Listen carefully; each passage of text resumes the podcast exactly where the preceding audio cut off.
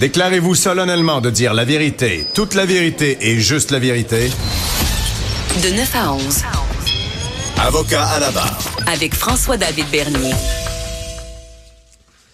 Pour la prochaine demi-heure ou presque, euh, voulez en savoir plus, bon, pour ce qui est du cas de la femme brûlée vive à Québec, bon, il y a eu une comparution éclair de l'ex-mari, on va vous expliquer ça.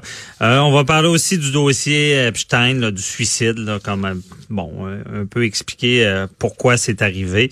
Je suis avec mes analystes du panel que j'aime appeler la firme, Jean-François Brochu, policier de la SQ à la retraite, analyste judiciaire et Nicole Gibault, juge à la retraite et analyste judiciaire, qui sont avec moi pour analyser le, dossier marquant de cette semaine de la femme brûlée à Québec. Bonjour à vous deux. Bonjour. Merci d'être là, bon, comme euh, chaque semaine. Euh, et euh, on, va y aller peut-être avec toi, Nicole, premièrement. Là, bon, on sait là, que l'accusation, il y a eu des accusations pour cette femme-là qui a été brûlée. Bon, euh, il semble être dans un cas de violence conjugale, accusations de voie de fait grave euh, et euh, accusations de tentative de meurtre. Et là, l'ex-mari a comparu euh, rapidement. Il avait comparu là, par, par téléphone au poste de police et par la suite, là, c'est allé vite. Pourquoi c'est si vite, là, cette étape-là?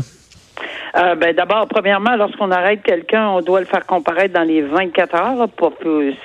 C'est effectivement ce qui doit arriver. Par la suite, ben, c'est sûr qu'on va se présenter euh, dans le tribunal. Est-ce qu'il y aura des demandes de libération? Euh, pour le moment, on, on en doute, là. peut-être pas, peut-être que oui. évidemment, il fait face à des accusations extrêmement sérieuses. Tentative de meurtre, c'est sûr que c'est passible de prison à vie. Euh, voie de fait grave, c'est possible de 14 ans. Euh, maintenant, dans la tentative de meurtre, euh, on a des éléments euh, importants, c'est-à-dire que la couronne devra prouver qu'il y avait vraiment l'intention de tuer, qu'il a posé des gestes, que ce soit prémédité ou non, mais dans le, ben, c'est-à-dire que la préméditation va aider là, sur la, la question de la, de, la preuve sur la tentative de meurtre, Franco, mais mhm. je dirais que c'est des éléments fondamentaux, là, l'intention claire de tuer cette personne-là. Maintenant, c'est sûr que on se souviendra d'un cas euh, euh, où on avait aspergé une dame en 2012, si je ne m'abuse, Tania, Tania quelque chose, euh, mm qu'elle est Saint-Arnaud, je crois, avec c'est avec de l'acide. Maintenant, c'est dans, dans ce cas-là, on n'avait pas fait d'accusation tentative de meurtre. Je peux un petit peu comprendre parce que est-ce qu'on savait, est-ce qu'on voulait tuer ou, plutôt défiguré, blessé, mutilé avec l'acide? Je pense que je pense que c'était plutôt ça. Euh, dans le cas de, de, de, gasoline ou d'un ou que ce soit n'importe quel autre combustible qui euh, pouvait mettre le feu, on a on a le matériel, on apporte du matériel, on se promène pas sur la rue ou dans un automobile avec une petite canisse à côté. là. Mm-hmm. Et ensuite, on a évidemment euh, euh, le fait d'allumer quelque chose, parce que je pense pas que ça prend feu automatique. Il faut quand même euh, faire le geste. Alors, on a plusieurs éléments que la couronne va vouloir mettre en preuve pour soutenir son accusation de tentative de meurtre.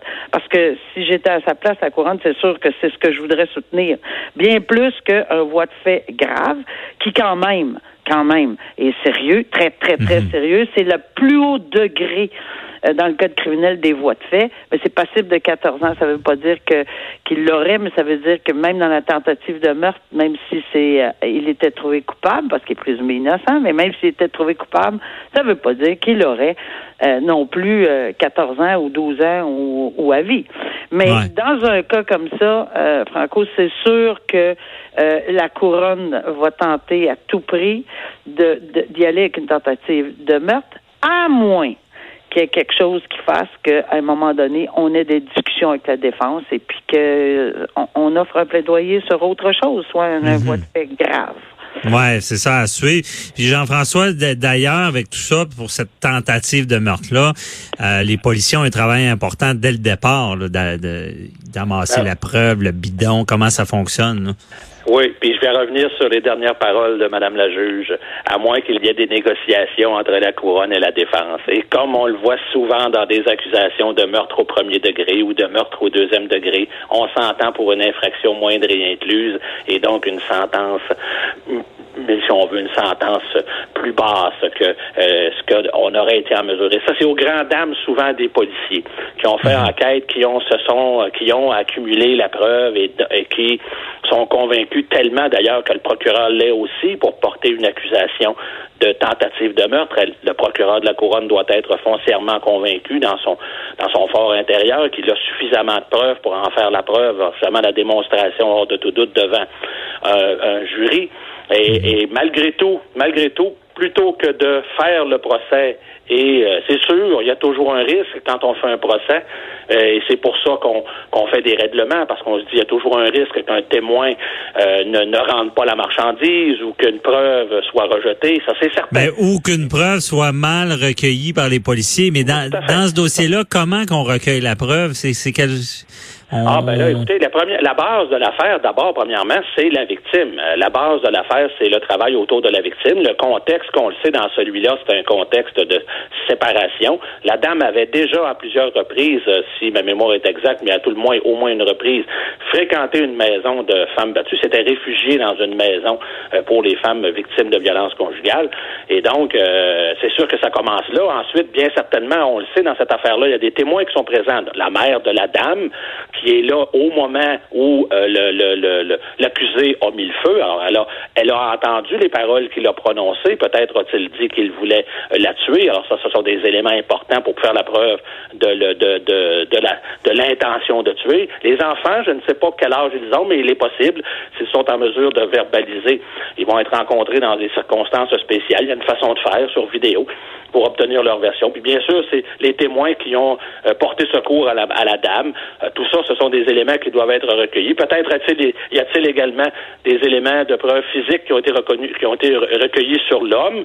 Euh, c'est sûr que le, le, le, contenant de euh, de l'essence, euh, ça c'est important. À quel endroit il se l'est procuré Est-ce que on le sait que dans les postes d'essence, on a des caméras dans la grande majorité des postes d'essence et des dépanneurs. Donc on aura été saisir les images pour établir ça, la carte de crédit, la façon qu'il a payé, sa carte de débit, sa carte de crédit, de quelle façon a-t-il payé. C'est des éléments de preuve qui mhm. vont, euh, ça, ces éléments-là sont des éléments importants aussi sur la préméditation du geste. Alors, depuis combien de temps, quand est-ce qu'il a fait ses achats, tout ça? Ben, On peut même aller jusqu'à, on peut même remonter jusqu'à, euh, il s'est allé, il est allé dans un magasin grande surface pour acheter son, son contenant de 3 litres, par exemple. Hein, on va aller chercher ça, on va aller chercher les images. Alors, tout ça. Mais encore une fois, je reviens à ce que disait Mme Gibault, c'est que les mots à dire négociation, les mots à dire règlement, euh, j'appelle ça des règlements euh, à bon marché, là. Euh, ça, mhm. c'est sûr que la couronne, souvent, souvent, euh, avec avec raison, là, je veux dire, il y a toujours le risque qu'une preuve soit rejetée, tout ça, mais crime, euh, mettons-nous sur des bases solides, puis allons, allons au combat. Et ça, euh, les avocats de la couronne ont souvent tendance, parce qu'il y a des directives en interne, ils ont souvent mhm. tendance à y aller dans des règlements. Bon, bon, bon. Mais ça... Oui, oui, oui, oui, oui, oui, des règlements à bon marché qui, qui, font mal, qui font mal, qui font mal paraître le système judiciaire.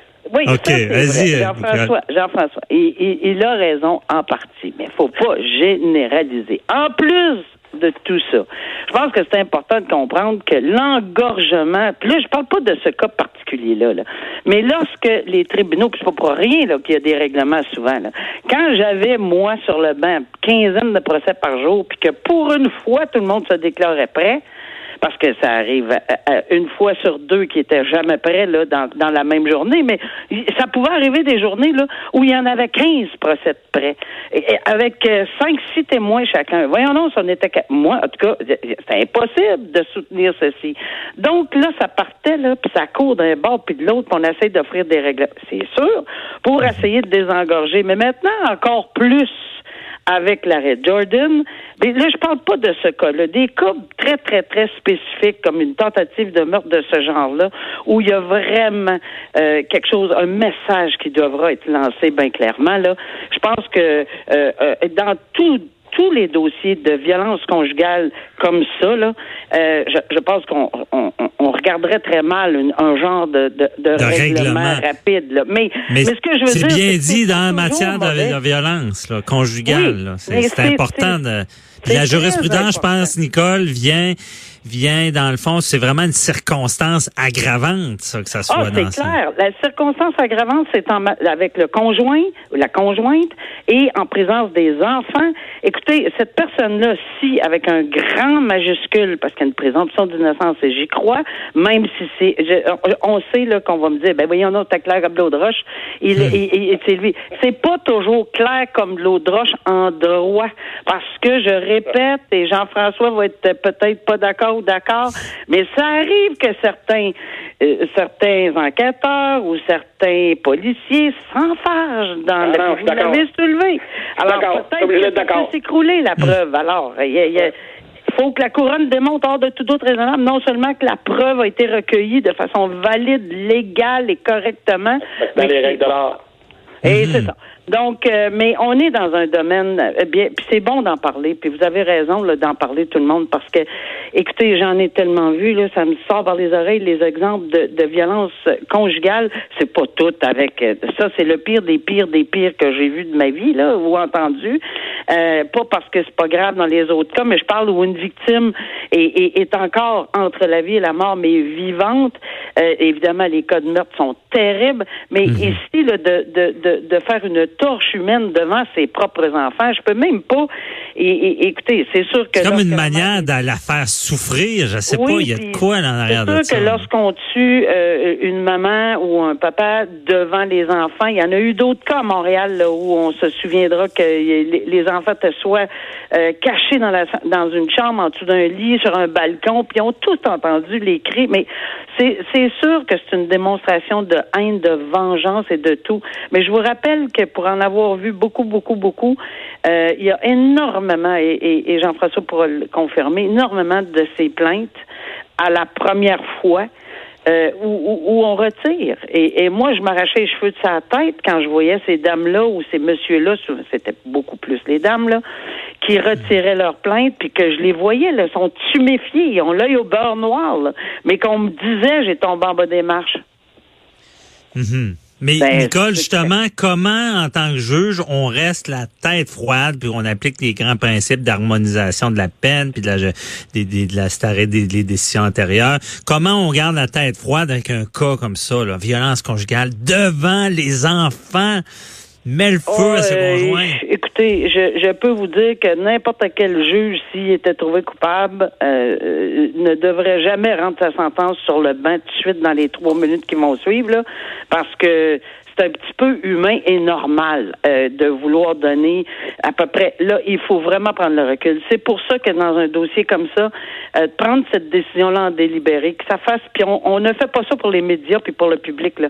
On fait effectivement, on se retire, on regarde tout ça à tête froide. On regarde les. Pourquoi? Parce qu'on regarde les décisions. Euh, vous l'avez soulevé, la jurisprudence. Parce que si ça nous tente de donner dans un dossier de même la vie, parce que c'est épouvantable. On sait que dans à peu près 24 heures, le dossier va être en appel. Les parents, la victime, les enfants vont devoir retourner à la cause. Ça va durer des années. Alors, on essaie de se positionner de façon euh, à, équilibrer une sentence. On fera pas toujours la, ça, ça sera pas toujours, euh, tout le monde va être content. C'est évident qu'on on va, on va vivre. Les gens seront pas heureux souvent d'une mhm. décision. On parle pas d'une décision de sentence bonbon, puis on parle pas non plus dans l'excès. Parce que comme être humain, on veut ce serait normal de s'en aller sur le bain et de dire vous là, c'est la, pire des pires des pires causes, ce serait la pire des pires. Comme un meurtre euh, ou comme dans n'importe quel cas de violence extrême, on veut aller humainement parler, peut-être, quasiment euh, donner le maximum, mais il faut prendre de recul. en tout cas, l'exemple devrait être donné. Mais Jean-François, sur le terrain, là, vous n'avez pas tant d'outils pour prévenir ce qui est arrivé. Là. Tu disais tout à l'heure, bon, il semblait euh, était peut-être déjà avant ou euh, Il y en a plus qu'avant, il y a plus d'outils qu'avant, parce qu'aujourd'hui, les policiers sont en mesure de porter des, de faire des des arrestations s'ils constatent, s'ils ont une preuve indépendante. Même, tu sais, on a souvent des appels 911 euh, dans lesquels la dame fait de la verbalisation. On arrive sur les lieux quelques minutes plus tard et euh, là, le monsieur est en pleurs, il s'excuse, il promet que ça se reproduira plus. Puis madame dit, ben c'est correct, c'est réglé, vous pouvez vous pouvez partir. Mais si les policiers constatent ou ont des éléments suffisamment qui leur permettent qui sont suffisamment clairs là, pour leur permettre d'affirmer, de, oh, euh, selon eux, dans des motifs raisonnables, de croire qu'effectivement, il y a eu des, euh, des voies de fait ben ils vont, euh, ils vont, ils vont agir, ils vont procéder à l'arrestation, puis ils vont. Euh, euh ça veut pas dire que ultimement la personne va être condamnée, parce qu'il faut toujours avoir le témoignage de la victime puis tout, mais à tout le moins ils peuvent euh, procéder à l'arrestation et ou ils vont demander à la dame euh, si vraiment ils n'ont pas d'éléments, puis mais ils ont répondu à un appel 911. Maintenant, les directives, c'est de demander à la dame de rencontrer la dame seule, bien sûr, et d'obtenir, de bien s'assurer qu'elle comprenne et de lui faire signer un document, une déclaration à l'effet qu'elle refuse de porter plainte. Parce qu'on l'a vu, là, plusieurs fois, dans plusieurs dossiers d'homicide. Les policiers sont intervenus dans les jours, dans les mois, dans les semaines, dans les mois précédant l'événement, sont intervenus sur les lieux pour des raisons, euh, bon, euh, chaque cas est un cas d'espèce, mais dans certains cas, il n'y a pas eu d'accusation, pas eu d'arrestation, on se ramasse avec un homicide. Hein, puis là, ben, c'est sûr que les familles disent, ben la police n'a rien fait, ils ont été appelés, euh, ma fille me l'a dit qu'elle avait appelé la police la semaine passée, puis tout. Ben, il faut voir, est-ce que la victime, est-ce que les policiers avaient des éléments pour procéder à une arrestation, puis est-ce que la victime collaborait ou ou refusait de collaborer signer un document. Ben, donc, il y a des, aujourd'hui, il y a des moyens, mais on se le cachera pas, là. Euh, le, plus grand moyen, c'est la famille, l'entourage de la victime, de la femme ou de l'homme victime de, de violence conjugale pour lui porter assistance, pour lui donner des épaules, pour lui, et pour, l'aider à se retirer de ce milieu toxique-là. C'est là que ça se passe. Parce que c'est rare, ça arrive d'un coup, ces affaires-là. Ah, tout à fait. Souvent, il y a des il y a, toujours des éléments. Il y a, dans la grande majorité des cas que j'ai vus, moi, d'homicide, particulièrement de femmes dans ces cas-là, mais euh, dans, la grande majorité, on voit qu'il y avait des signes précurseurs. Les gens le savaient. Quand on rencontre la famille dans le cours de l'enquête, on s'aperçoit que à tel moment ou à tel autre, dans telle partie, dans telle soirée, lors de tel événement, il y a eu des éléments, il y a, eu des, éléments de violence, soit verbal, même physique, devant des témoins, puis qu'il n'y a pas de suite. Alors, moi, je dirais, moi, je dirais euh, à tout ça que c'est fort intéressant ce que, ce que Jean-François vient de soulever parce que euh, il faut pas devenir alarmiste là, à chaque fois que quelqu'un se dit bouh plus fort qu'une autre fois dans les parties mhm. de, famille. Là. Mais je pense que bon, euh, on est capable raisonnablement de comprendre lorsqu'une dynamique de violence psychologique, pas juste physique. Là. Attention, là. Est-ce qu'on pense que ça prend juste une tape sur euh, sur la, la, ou, ou, des bleus ou quelque chose? Non, une violence, un, crescendo, là, une augmentation régulière de violence psychologique, des mots euh, que je ne dirais pas que j'ai entendu à la cour que c'est mhm. épouvantable de traiter des gens comme ça. Euh, on, on ferait pas ça une coquerelle. je m'excuse, mais c'est à peu près ça que je veux dire. Là, on traiterait pas de, de, de de noms comme ça,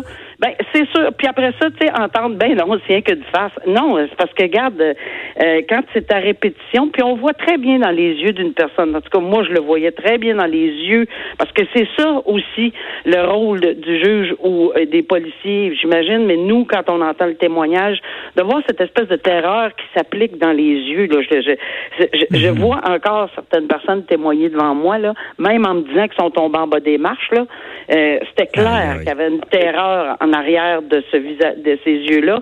Mais la famille, Jean-François le dit, la famille, les amis proches, il faut pas penser qu'on trahit ces gens-là. C'est le contraire. On peut sauver des vies. Oui, mais c'est pas évident. Puis je vous lance la question à vous deux. Euh, justement, bon, on détecte, on intervient, et là, bon, on est en prévention. heureusement, il n'y a rien arrivé de grave. Là, il y a ces fameux mandats de paix là qu'on appelle les 810. Je vous lance la question à vous deux. Est-ce que ça vaut de quoi ça dans les cas extrêmes? Est-ce que ça l'empêche des crimes? Et, que c'est une bonne question. Et, et, tu connais-tu l'histoire de l'autruche? Non. Hein? Ben, Vas-y. C'est certain que c'est un moyen. Tu sais, moi, je pense que dans le code, c'est comme moi, c'est quand, quand quelqu'un, puis là, Madame la juge va être insultée, mais c'est quand les juges mettent quelqu'un en liberté avec des conditions, par exemple, de garder la paix et avoir bonne conduite. D'après moi, là, ça fait déjà partie du code de vie, ça. Puis ça fait déjà partie du code criminel de respecter la loi, puis de pas faire de voie de fait sur sa femme, par exemple. Tu sais, on les remet en liberté, hein, mais vous tenez vous tenir tranquille, là, puis on vous donne un engagement. Déjà, là, ils brisent ces engagements-là. Hein? Ils brisent, ils sont retournés devant les tribunaux. On les remet en liberté encore avec encore des engagements. Je comprends que les, prisons sont pleines, je comprends que ça coûte cher de garder quelqu'un, puis je comprends que la règle, c'est de réhabiliter.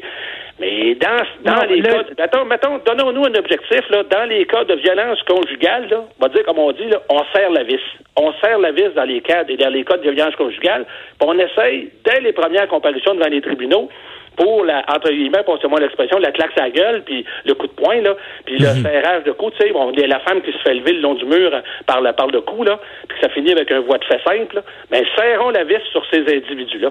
Ben, Commençons par Jean-François, tu vas être surpris, là, mais je suis entièrement d'accord. Quand ah. j'étais euh, sur le banc, quand j'avais ces dossiers-là, euh, j'avais, on dirait cette réaction-là, mais de plus en plus pour les couvrir avec les médias maintenant, de plus en plus pour voir ce qui se passe, de plus en plus, euh, et il y a une grosse différence depuis. Écoutez, moi j'ai siégé en 91, là, je, veux dire, c'est, pas d'hier là, et 1991, et, quand même là, je vois là qu'il y a une ascension et une, puis c'est partout la rage au volant, tout le monde est enragé partout dans les lignes, au Walmart, partout, tout le monde, c'est épouvantable. Mais je vois vraiment une différence. Donc, oui, je suis d'accord avec Jean-François. Maintenant, ça, c'est sûr là, que lorsque on a, on a un individu euh, où, bon, euh, peut-être peut-être la première fois, je peux comprendre la première fois, on le remet en liberté avec des conditions extrêmement ben, dépendantes du, du, geste commis, évidemment. Mais bon, euh, et, mais, la deuxième, non, je suis rendu maintenant là, que moi aussi, je suis d'accord avec Jean-François. Je comprends même pas. Il y en a un, il y a deux semaines, trois semaines, qu'on a commenté. Je pense faisait trois fois qu'on le mettait en, liberté. Euh, il euh. brisait ses conditions à chaque fois. Moi, je suis ça, Mais comment on fait comme juge savoir qu'ils briseront pas? C'est ça qui, qui, qui, mystifie le monde. Puis là, Jean-François, il va nous, tu vas nous dire, bon, sortons un bracelet. Hein? C'est peut-être un peu ça. Et voilà. le bracelet pas la commission d'une infraction. Le bracelet va savoir où il est, mais il n'empêchera pas de lever le point. Là. Non, non, mais, non, mais Madame la juge, on, est, on est rendu là, en 2019. Là, je pense qu'on est capable, il y a des compagnies qui sont capables de fournir aux femmes victimes de violences un appareil qui va leur permettre de savoir que l'ex-conjoint violent, qu'on a remis en liberté avec des conditions, puis qui n'a pas le droit d'être à plus à moins de 3 kilomètres, par exemple, de son domicile, ben ça va sonner sur son appareil dans sa maison, ah, dans son appartement, parce que le monsieur, il a un bracelet au, ah, à la cheville, puis ce bracelet-là, il est connecté avec un système GPS qui dit que là, il est trop proche, il n'a pas le droit d'être là. Madame, elle va faire le 9 en 1, on va mettre une voiture de patrouille en avant de chez elle. avec la localisation GPS, on va aller chercher Titlin, qui est rendu à un kilomètre et demi, puis on va aller le chercher, puis on va le rentrer en dedans. on va avoir sauvé des vies. oui, on va sauver des vies, mais je pense que le droit a peur, euh, contrairement, mettons, à la médecine, on utilise la technologie à plein pour ça, ça améliore le tout. Mais je pense qu'en droit, on a peur des technologies. Ça, ça va tout le temps euh, atteindre quelqu'un, là soyons euh, soyons euh, réalistes là, il y en a pas là. OK? Alors demain, après-demain puis dans deux semaines, combien de cas de violence conjugale puis de retour puis de puis, puis de alors c'est pour ça que je trouve que le message maintenant alors que je puis j'en ai remis là, mais coule pas là, j'en ai remis du monde après deux fois puis même peut-être après trois là, j'ose même pas y penser maintenant là. Je, suis quasiment mais mais mais mais honnêtement là, je pense qu'aujourd'hui on doit resserrer la vis parce qu'on n'est plus dans la même époque, on n'est plus dans les mêmes circonstances, on a, on a toutes sortes de choses qui font en sorte que la, la fusible saute pour à peu près n'importe quoi. Puis moi, mm. après, on en liberté une fois, ça passe. Il revient une deuxième fois en pleurs, il s'excuse, il se roule à terre, etc. Non, je regrette, là. Euh, je suis rendu dur, ça n'a pas de bon sens. Mhm. Euh, je, je, je, ne le remettrai pas en liberté. Euh, ça prendrait des circonstances exceptionnelles, mais le bracelet, il n'existe pas. J'ai déjà remis les gens en liberté, moi, 24 sur 24 dans la maison, puis était insulté. Mais qu'est-ce que m'a fait 24 sur 24? Ben, c'est ça. On regardera la télévision, puis euh, resterez chez vous. Et puis, euh, à chaque fois, il y a le voisin ou n'importe qui, il, il, il appellera la police, c'est tout. Ouais. on n'empêche pas cette, l'escalade qu'on parle toujours. Faites attention à l'escalade, la violence. Ben c'est ça, on l'empêche pas en remettant en liberté si c'est la deuxième fois. Là. Ben, je trouve que c'est un flagrant exemple qu'il s'en fout, il ou elle s'en fout. On va parler de il parce que c'est plus fréquent, toujours, mais il s'en fout. Mais tu sais, si c'est une erreur du pitcher, j'ai déjà, excusez l'expression là, mais j'ai déjà entendu parler de quelqu'un. Ah, je me suis trompé, j'ai j'ai fait euh, un appel, tu sais, en pesant par erreur sur le téléphone, parce que la communication directe ou indirecte est pas permise. Donc, Mhm. en appelant, c'était pas permis. Mais là, je peux comprendre qu'il y a des nuances quand même. Mais quand la personne est rendue au domicile, puis elle n'a pas de bracelet parce qu'on n'a pas là, est rendue au domicile ou à peu près à 500 pieds du domicile alors qu'elle ne peut pas s'y trouver, pas une erreur, ça là. là. Elle, il ou elle sait où il demeure, où elle sait où elle travaille, ou etc. Fait que là, là, franchement, là, c'est une insulte. Non seulement, écoutez, on donne l'ordonnance, puis ça, ça m'insultait, puis je pense que c'est, c'est ce qui fait en sorte que euh, c'est un droit fondamental, la remise à la liberté, oui, mais respecte-le, puis gardez la paix, bonne conduite. Je, le, je dis la même chose. Je dis, pour moi, là, c'est clair. Là. Il me semble qu'il y aurait juste un code d'envie, là, ça serait de garder la paix, avoir une bonne conduite. Et puis, that's it. Mais on était obligé d'ajouter plusieurs, plusieurs, plusieurs, puis d'être très créatif. hein. J'ai déjà vu d'inventer des conditions, moi, dans des remises en liberté incroyables, pour essayer d'avoir l'objectif de cerner cette personne-là de façon réaliste. Mais on n'est pas des...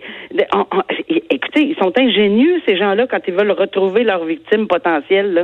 Ça n'a pas de bon sens ce qu'ils pouvaient faire par l'intermédiaire de toutes sortes de façons. Alors, je pense qu'aujourd'hui, on devrait être extrêmement sévère, puis de pas prendre de chance, puis peut-être euh, accélérer les procès ou, ou peut-être les règlements, Jean-François. Bon, en tout cas, à vous, entendre les deux, il y a vraiment quelque chose à faire, puis il faut prendre encore ces drames-là comme exemple, parce que à vous entendre, c'est pas euh, loin d'être parfait dans ce domaine-là. Ah. Eh, mais il nous reste à peu près trois minutes, là, même pas. Euh, J'avais promis qu'on parlerait d'Epstein. Ah. c'est- Est-ce que c'était prêt, on pouvait prévoir ça? On peut prévoir ça, un suicide euh, en, en prison? là? Je pense du cas d'Epstein aux États-Unis, l'homme d'affaires qui s'est tué en prison, s'est pendu. Ben, Jean-François, moi, moi, je vous dirais que c'est sûr qu'il y, y a des situations, puis je l'ai vécu, puis j'ai eu des collègues très près de moi qui s'en sont rendus compte là, directement là, face à une description puis un rapport psychologique, etc. C'était clair comme l'eau de roche. Puis on demandait évidemment une surveillance euh, absolument accrue. Ici, il n'a- il n'aurait eu, mais bon, en tout cas, ça a été levé là, pendant six jours. Ça a l'air que. Puis c'est vrai aussi que en attente de procès, ça nous est déjà arrivé. J'ai eu des collègues qui, euh, les accusés n'étaient pas en prison là, ils étaient en attente de procès. Puis bon, regarde, euh, ils se sont enlevés la vie. Euh, y a- euh, mais c'est sûr qu'en prison, euh, euh, on est toujours surpris parce qu'on pense qu'il y a une surveillance plus accrue, mais ça prend pas grand temps. Apparemment, je lisais des articles aujourd'hui, à peu près en 15 minutes, même pas. On Ah. est capable de s'enlever la vie ou Je vais vous 5 donner- minutes. Je vais vous donner un petit exemple rapide. Là. On a procédé à une- euh, dans un cas, on procède à une arrestation d'une femme pour meurtre d'un commis dans l'Ouest. On la rentre au bureau à la Sûreté du Québec, on l'interroge. Pendant l'interrogatoire, elle demande pour aller aux toilettes. Elle est tout à fait euh, calme, elle n'a aucun signe précurseur. J'étais là. Les policiers l'ont accompagnée, un policier, une femme et un homme l'ont accompagnée. La femme est allée dans, les, dans la salle de bain avec elle, la policière. Mais bien sûr, euh, on ferme la porte de, de la toilette hein, pour aller euh, pour lui permettre de faire son petit besoin. Ben, Simonac, à l'aide de sa brassière, elle a trouvé le temps de s'accrocher après le crochet de linge à l'intérieur. Ça a pris à peu près 10 secondes. Ah, ouais. Alors, Ah, c'est alors, on- on- hein, le policier, la policière s'en est rendu compte. Hein, elle a vu, elle a entendu le bruit, elle a vu les pieds pendants, puis tout ça. Puis bon, le policier est entré, on a défoncé la porte et on l'a décroché. Mais tout ça, ça s'est passé en 10 secondes. Hein, alors que deux policiers étaient là. Alors, quand on arrive dans un centre de détention où on a euh, beaucoup, beaucoup, mais beaucoup de détenus pour très peu, mais très peu, mais très peu de gardiens qui sont là, des agents correctionnels avec des caméras qui surveillent, mais ils n'ont pas le droit de mettre la caméra. Regardez El Chapeau qui a réussi à se sauver par, les salles, par la, la toilette, la toilette, hein, parce que c'est droit. Hein, on peut pas mettre la caméra. tunnel, ouais. Hein, il aurait pu décider de se pendre, le chapeau, là, euh, bon. Euh, mais c'est sûr qu'il y a des moyens, mais ce n'est pas infaillible. Mais dans le cas de, de Epstein, c'est sûr qu'il y a eu négligence. On n'a pas surveillé. Euh, le problème de, ce- de, de manque de gardiens, tout ça. Mais moi, je voulais vous amener, c'est sur les théories du complot que même Ah. Trump a, en- a entretenu en prétendant que les Clinton étaient derrière ça. Moi, dis, les Clinton sont assez puissants pour avoir fait ça. Je comprends pas qu'elle n'ait pas été élue à la présidence. Elle est capable de tout faire. Hi. là, là, là, là, on est loin. Là, là, on est dans du grand. Trump. Là. Ah ouais. Trump est des deux côtés. Mais Epstein, là, il y a du monde qui vont tomber. Il faut suivre ça, cette Ah oui. parce qu'il y a du monde très haut placé qui vont tomber, parce que même s'il s'est pendu ou, ou s'il s'est empoisonné, là, l'histoire ne le dit pas encore, euh, il reste que l'enquête se poursuit. On le sait, il y a déjà, aujourd'hui, le FBI fait une perquisition sur, euh, dans une de ses résidences dans les îles Vierges. sur- C'est un individu qui a des résidences, multimilliardaire, hein, il y a des résidences en Floride, à Mar-a-Lago. C'était quelqu'un qui fréquentait Donald Trump de façon régulière depuis les 15 dernières années. Il fréquentait également les Clinton. Les Clinton ont voyagé dans ses avions privés. C'était quelqu'un qui avait beaucoup de fréquentation en Grande-Bretagne, en France.